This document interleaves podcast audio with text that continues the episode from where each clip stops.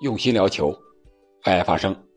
昨天晚上，皇马和大巴黎分别在他们的联赛中出战对手，但是结果却不一样。这给他们在下周中进行的欧冠比赛第二回合留下了很多让人遐想的空间。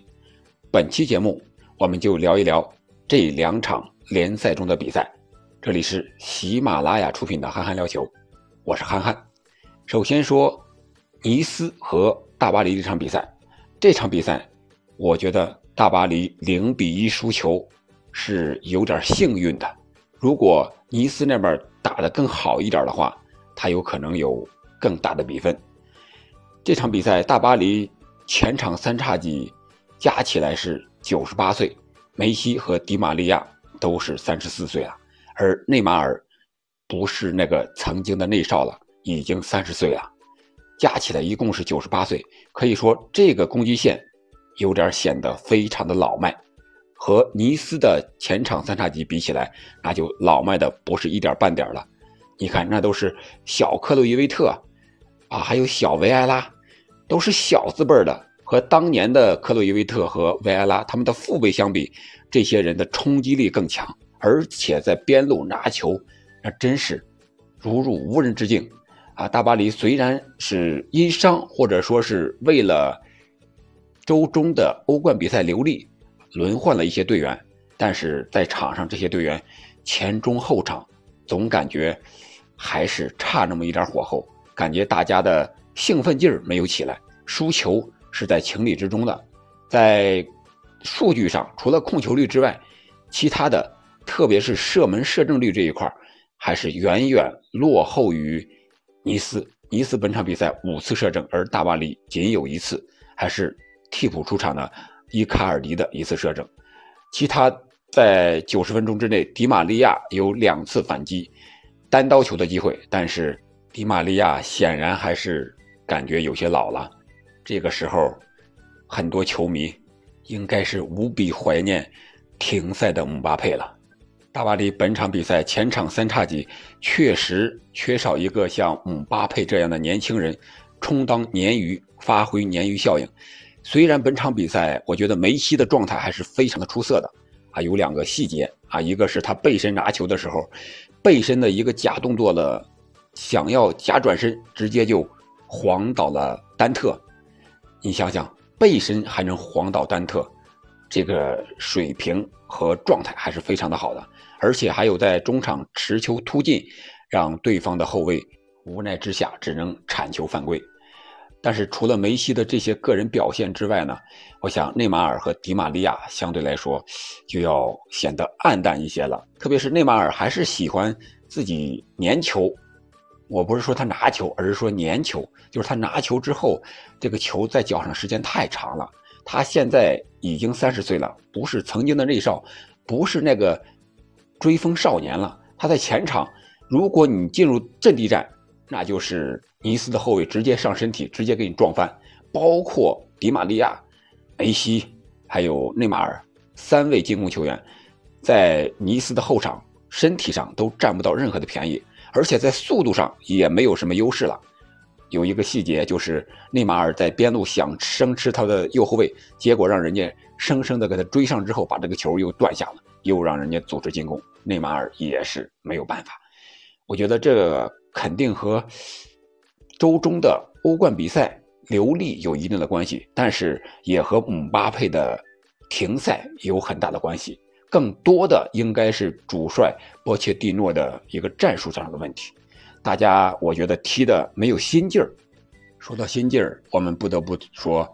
西甲的皇马的比赛，同样也是凌晨四点开球。但是皇马球员的状态还有激情，显然要比巴黎要强很多。他们先是在第八分钟就一个点球啊，零比一落后了。但是他们落后之后，随后的就是前场的高压逼抢，球员非常的有活力，包括莫德里奇、本泽马这些老将，当然还有维尼修斯、罗德里格，特别是本场比赛表现非常出色的小将。卡马兰加本场比赛扳平的那个进球，就是他打进的一记世界波。在皇家社会取得一比零领先之后啊，他们就有点回缩防守了，而皇马呢就形成了一个 C 型包围的一个趋势，啊，中后卫和后腰站在中间这个位置，其他的边路的中场呢就把这个皇家社会整个阵型包围起来了，然后第四十分钟的时候就获得了进球的机会，当时是莫德里奇在右边路的一个横传球，卡马兰加。稍作调整，在大禁区之外，大概距球迷有个二十七八米的位置吧，起左脚远射，直接打球门的左边网，直接进入球网。这个球角度非常刁，擦着立柱打到左边网，让守门员没有任何的办法，而且是射的是非常的突然，没有任何的思想准备。然后是开球仅仅一分钟，本泽马就一个进球，结果这个 VAR 判吹是。越位在先，一个体毛级的越位，让本泽马空欢喜了一场。其实本泽马本场比赛下半场有两次进球都被吹越位了，除了这个，还有比赛第七十分钟的时候啊，一个进球也是被吹越位在先。但是本泽马还是进了一个点球，也取得了一个进球，状态也是非常的不错。第四十分钟之后，他们躲过了这个越位进球，但是躲了要一，躲不了二。躲过初一，躲不过十五，仅仅又过了两分钟，四十三分钟的时候，这次是莫德里奇的一个神仙球，当时是罚了一个战术角球，本泽马将球传给了莫德里奇，莫德里奇在大卫席尔瓦的防守之下做了一个假动作，晃过大卫席尔瓦，大卫席尔瓦这时候是防守上就跟不上了，结果莫德里奇是起脚远射。直接一个外脚背打到右边的边网上，球进了。这个是，而且稍微高一点，是偏上一点的门柱的方向这个位置上，这个球也是没有任何的反应。那下半场更是进入了皇马的时间。本场比赛皇马在数据上是全面占优的，而皇家社会除了那个点球，他们是没有任何的机会的。而下半场呢，除了本泽马那个点球进球之外，阿森西奥也打进了一个非常漂亮的进球。这个进球不是他射门射的漂亮，而是他前面的过程非常漂亮。当时卡塞米罗是在后场，是皇马的本方的左后场拿球，然后右脚一个斜长传，直接传给了无人盯防、高速插上的右后卫卡瓦哈尔。这个球传的是非常的漂亮，有大概有五十米的一个横贯全场的一个传球。卡瓦哈尔拿球之后突到底线，一个倒三角，传给了刚刚替补出场的阿森西奥。阿森西奥左脚推射，轻松破网，将比分定格在了四比一。对比一下皇马和巴黎的这两场比赛，如果按现在的阵容和状态来踢的话，我想欧冠第二回合大巴黎有些危险了。没有了姆巴佩的大巴黎，确确实实。很难和皇马叫板。皇马我们知道，第二回合卡塞米罗要停赛，门迪也要停赛，而克罗斯现在又受伤了啊，不知道能不能上场。但是皇马通过这些年轻小将的表现来看，他们可以弥补这些主力队员受伤或者说不能出场的情况下带来的一些不好的影响。而大巴黎这块如果没有姆巴佩，那他们的进攻。真的是一潭死水。本场比赛，大巴黎和皇马同样是 T 四三三，而他们面对的对手尼斯和皇家社会同样是踢四四二，但是结果却大相径庭。啊，你们可以说，啊，尼斯是战胜大巴黎之后是排名第二，实力可能更强一些，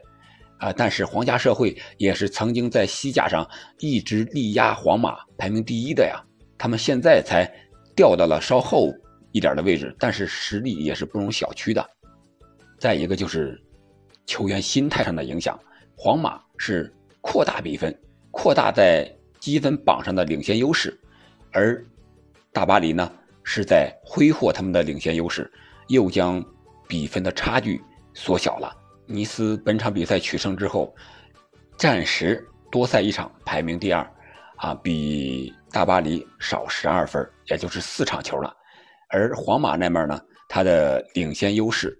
来到了八分，这一正一反，一多一少，一增一减，让双方球员的心态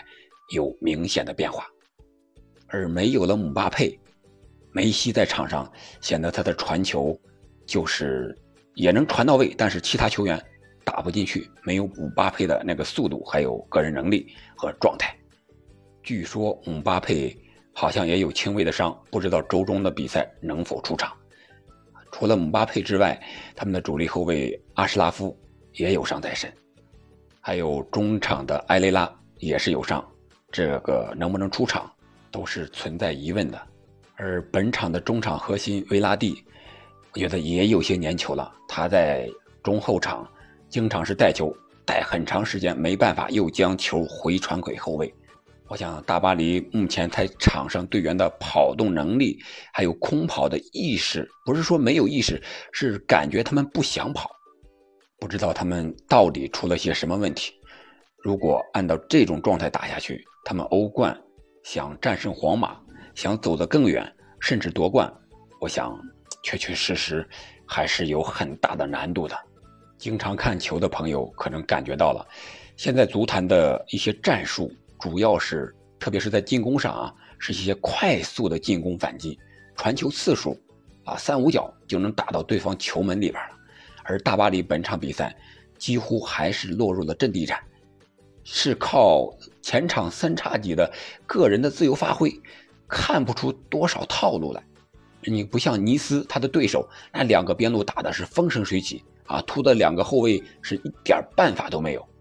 啊。最终那个进球也是八十八分钟的时候，通过边后卫的一个传中，一个就是下力传中将球打进的。而大巴黎这边呢，他们落入阵地战，虽然有传球手。有个人突破能力很强的内马尔、迪玛利亚、梅西，但是没有一个终结者，啊，没有一个强力的中锋。我想打欧冠，他们一定会有所调整，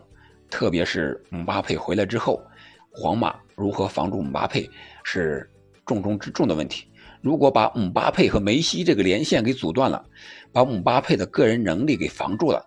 我觉得其他球员，包括内马尔和迪玛利亚都不足为惧。好了。本期节目我们就聊到这儿。你觉得欧冠八分之一决赛第二回合，皇马对阵大巴黎的这场比赛，谁会最终取得胜利？谁又最终能够晋级八强呢？欢迎在评论区留言，我们下期再见。